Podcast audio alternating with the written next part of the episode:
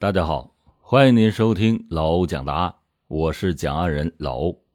今天给大家讲的这起案件比较凄惨，案件来源秦顺福。一九六七年一月二十四日，白建中生于重庆市忠县磨子乡白河村四组。他自幼聪明，在西坨中学读初三的时候。就和同班的女同学刘燕谈起了恋爱。一九八六年九月，白建中考入到了石柱县师范学校。白建中考入石柱师范学校以后，却被父亲安排到镇上一家国营水泥厂做了化验员的工作，这样两个人就不得不分开。白建中是难耐对刘燕的相思之苦。隔三差五的就到西坨和女朋友幽会，久而久之就影响了学业。在学校的两次大型的考试当中，白建中各科的成绩都没有及格，最后还被校方劝退。刘燕的父母本来就反对他们谈恋爱，这样一来就更加的反对。刘燕在父母的压力之下，渐渐的也就疏远了白建中。一九八九年八月九日，白建中怀着极其矛盾和复杂的心情，一大早从老家出发，步行了三十多公里，来到了西坨。下午六点多钟，他到水泥厂化验室外一棵黄桷树下等候刘燕，试图要挽回和刘燕的关系。白建中带着刘燕来到了山岗的一处勺地边上坐了下来。到了晚上十点多钟。在山岗上玩耍的人全都走光了，白建中就再次的问刘燕还有没有希望再结婚了。刘燕当时是斩钉截铁的拒绝说：“做朋友可以，但是结婚肯定不行。”白建中此时是彻底的绝望了，同时他又产生了报复刘燕的念头，于是他就趁着刘燕。背对着他的机会，取下了鞋上的鞋带，从背后套住了刘燕的脖子，死死的勒住，直到刘燕是气绝身亡。白建中离开现场以后，来到了刘燕父母居住的房屋旁边，把装有他书写的爱情与死亡小说稿和题为“苦思诗稿”的黑色小提包留了下来，然后来到了长江岸边，脱光了衣服跳江自尽。但是由于白建中会游泳，呛了几口水以后，求生的本能使他奋力的自救，漂游到了对岸。白建中上岸以后，来到了一户农家偷衣服的时候，被人当场抓住，被村民们捆绑以后，送到了当地的派出所。到了派出所以后，他却隐瞒了杀害刘燕的这件事情。而把自己的真实身份、家庭住址以及读师范被劝退、失恋的等等情况如实的讲述，自称是经受不起挫折才产生了跳江自杀的念头。他还把自己一个在乡政府工作的亲戚的电话告诉了警察。派出所的民警见他神色平静，加上他讲的全都是实话。就找来了衣服给他穿上，还热情的把他送上了开往中县的客船，致使这个背负命案的重大嫌疑犯白建中从公安民警的眼皮底下就这么溜走了。白建中由此侥幸的多活了十六年。身无分文的白建中靠沿途逃票逃到了贵州省的贵阳市，化名陈建平的白建中。来到了南明区的一个建筑工地，找到了一份搅拌混凝土的体力活。一九九六年的年初，学会了木工活的白建中来到兴义市打工，别人还给他介绍了一个对象，叫刘小翠。不久，白建中还在向阳路租了一间民房，和刘小翠过起了同居的生活。一九九七年五月，刘小翠生下了一个女孩。白建中就为女儿取名叫陈白娟。小白娟出生以后，白建中和刘小翠经常的是为了生活的琐事开始吵架，有时候竟然能打得头破血流。小白娟刚刚满七个月的时候，刘小翠就偷偷的离开了兴义市，把嗷嗷待哺的女儿留给了白建中。白建中呢，就不得不面对现实，他去商店买来奶粉、奶瓶，还买来了一张婴儿床。每天早上去工地干活的时候，先给女儿喂饱了奶粉之后，放在婴儿床里，并且用绳子把婴儿床绑在一根木桩上。这样防止女儿滚动、哭闹的时候震动小床而跌落下来。中午的时候，无论是刮风下雨还是炎炎烈日，他都要从工地赶回到租住房，给女儿喂足了奶粉，再返回工地。下午收工以后，他就以最快的速度跑回到租住房，第一件事就是给女儿喂奶粉，然后才给自己煮吃的。就这样，日复一日，月复一月的照顾着女儿，一天天的看着女儿走出那张婴儿床，下地学步、走路、说话。有一次，白建中照常把女儿锁在租住房里去工地干活。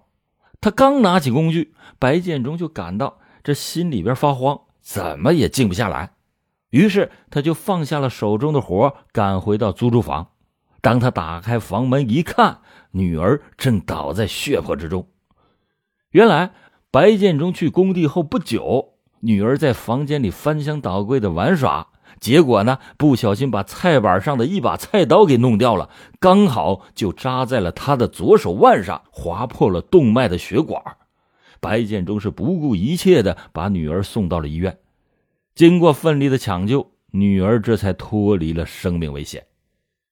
女儿的这次意外事故耗尽了白建中所有的积蓄。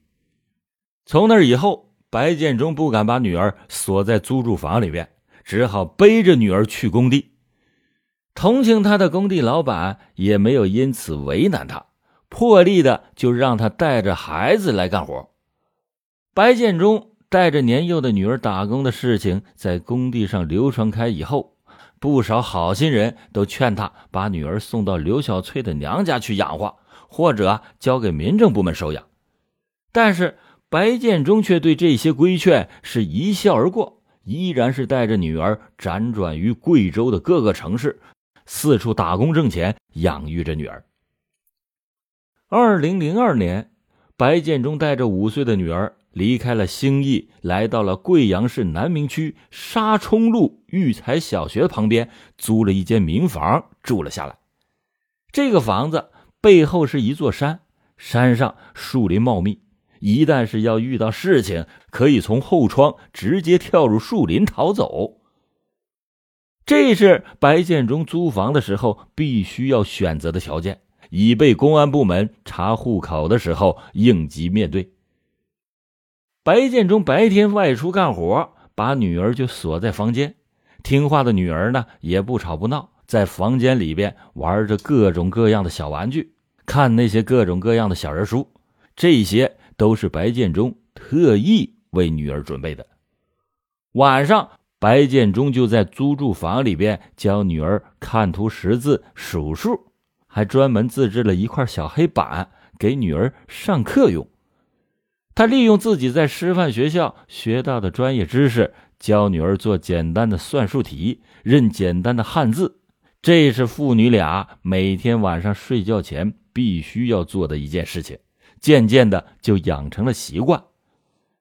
当女儿到五岁的时候，就能认识二百多个汉字，做一百以内的加减法，做十以内的乘除法。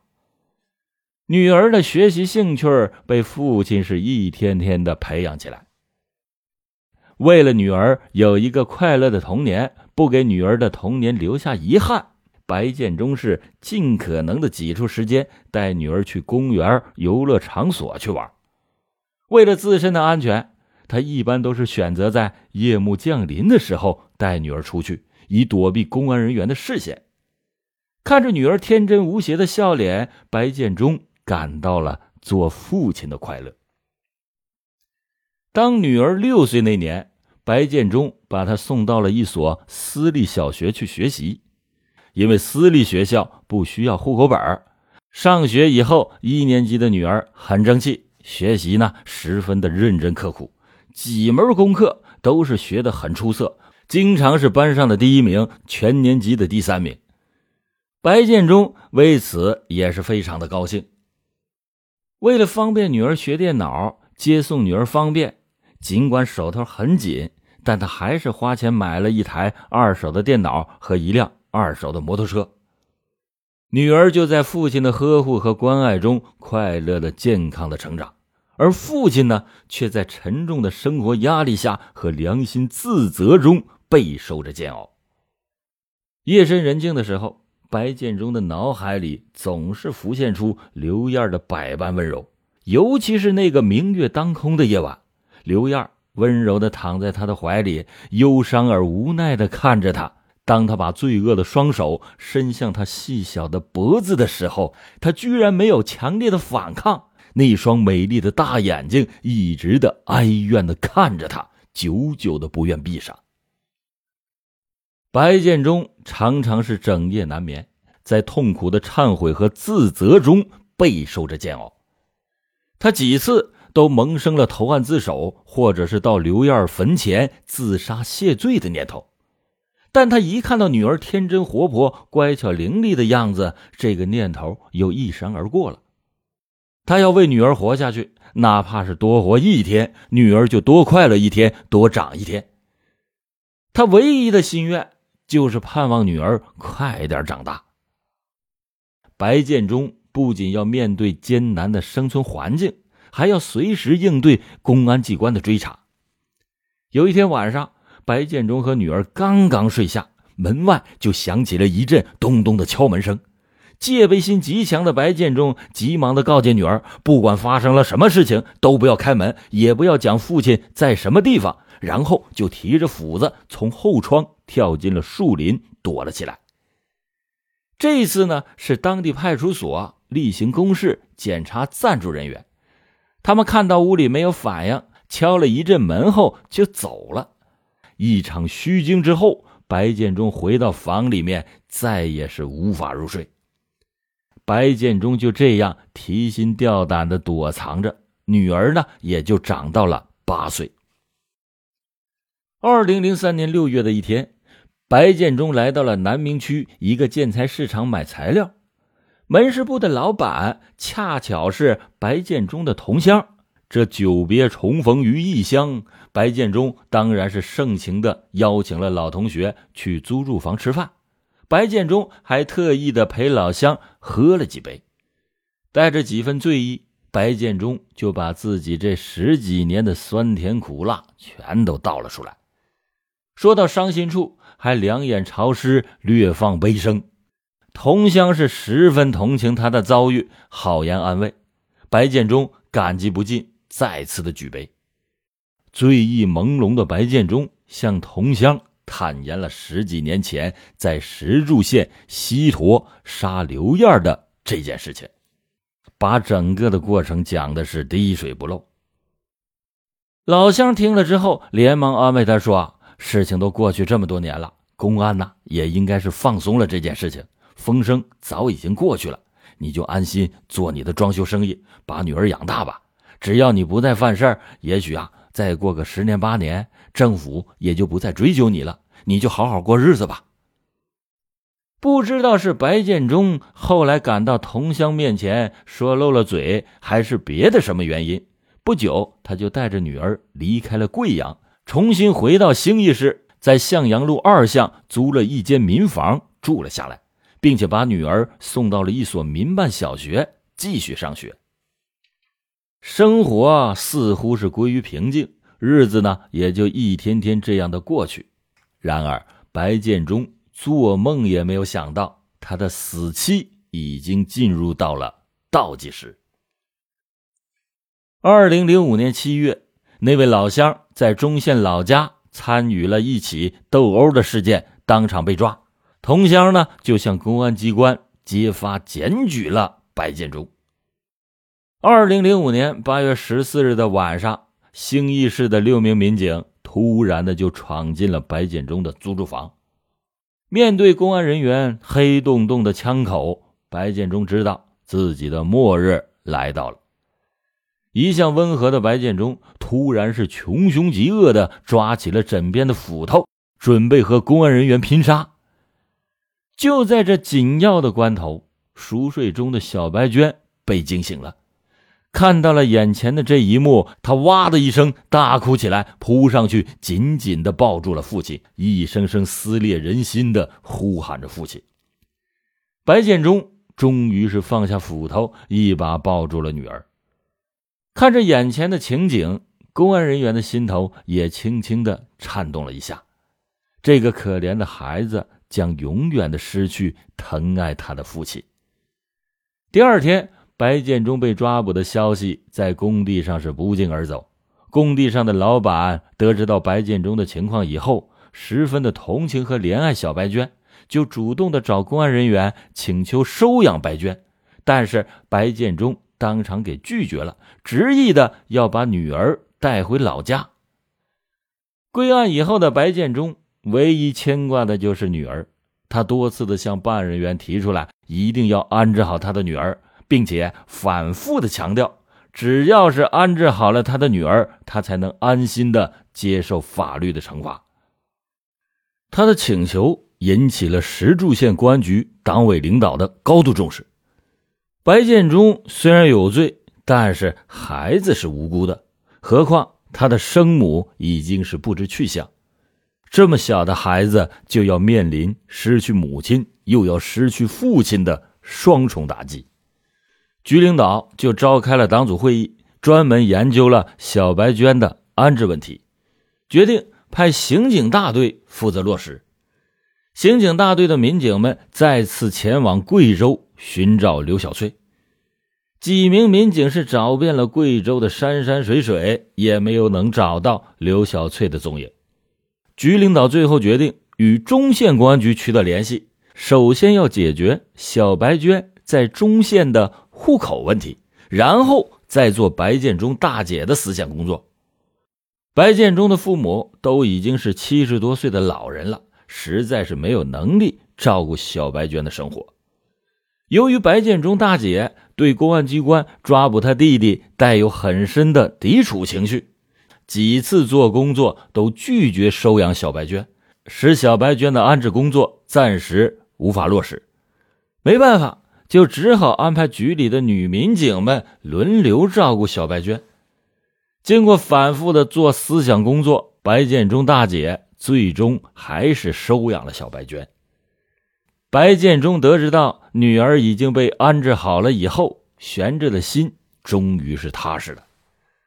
他对办案人员说：“我女儿的名字正式改作白娟，不要前面那个陈字，那是我强加在女儿身上的耻辱。”白建中对自己的犯罪事实供认不讳，并且发自内心的对自己的犯罪行为进行了忏悔。他在写给刘燕父母的一封长达两千多字的信中写道：“十几年来，我负罪的灵魂一天也没有得到安宁过。刘燕妹妹的音容笑貌总是浮现在我的眼前。白天，我就像一具没有灵魂的尸体在大街上走动；晚上，就像没有躯壳的幽灵在黑夜中游荡。”二零零六年。七月五日，重庆市第四中级人民法院作出了一审判决，依法判处白建中死刑，剥夺政治权利终身。在同年的十二月二十八日，重庆市高级人民法院作出了刑事裁定，维持原判。二零零七年三月二十三日，白建中坦然地走上了法场，在沉闷的枪声中走完了他四十年的生命历程。二零零七年五月十五日，这是小白娟十岁的生日。她来到父亲的坟前，为父亲扫墓、焚烧纸钱，长跪于父亲的坟前，涕泪交加的说：“我现在才明白，你为了养育我付出了多大的代价。你是世界上最慈祥、最善良的父亲，可是你当初为啥要干出那种傻事儿啊，爸爸？”你能告诉我生我的母亲是什么模样吗？她在哪里呀？一个年仅十岁的小女孩，她是没有办法弄清楚父亲为什么会成为了一个心狠手毒的杀人犯。也许在她的心目中，父亲永远都是仁慈善良，是永远爱她的。失去慈父呵护的白娟，渴望回到生母的身边，可是她的亲生母亲此时又在哪里呢？好了，感谢您今天收听老欧讲答案。更多精彩故事，请搜索关注微信公众号“老欧故事会”。老欧讲答案，警示迷途者，唤醒梦中人。